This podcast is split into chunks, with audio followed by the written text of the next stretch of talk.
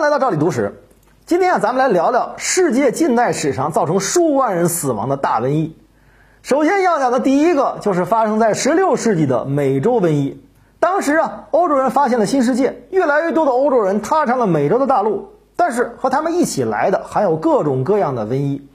要知道，在欧洲人发现美洲大陆之前，人家美洲的印第安人过得好好的，虽然说不上先进，但也过着没有外界侵扰的生活。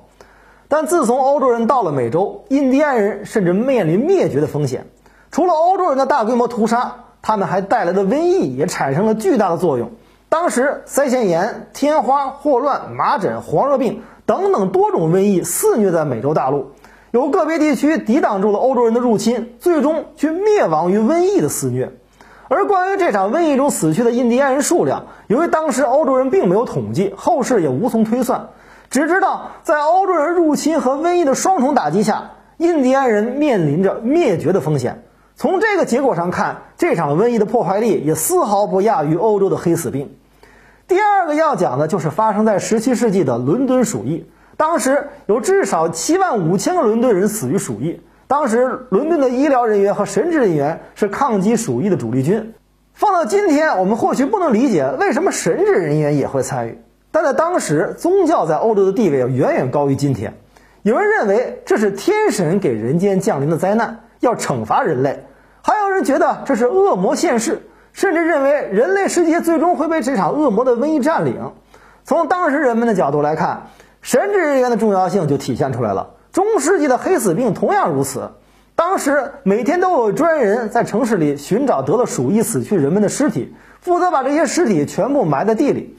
起初这项工作只在晚上进行，但是后来由于死亡的人数太多，就不分昼夜的运送尸体。运尸的人蒙着脸，捂着嘴，不停地念叨着“安息吧”或者其他一些安慰死者亡灵的话，然后把尸体扔到坑里后赶忙离开。最后，伦敦城内发生了一场大火，刚好把大多数受到感染的民房都给烧毁了。伦敦也在这场大火中获得了新生。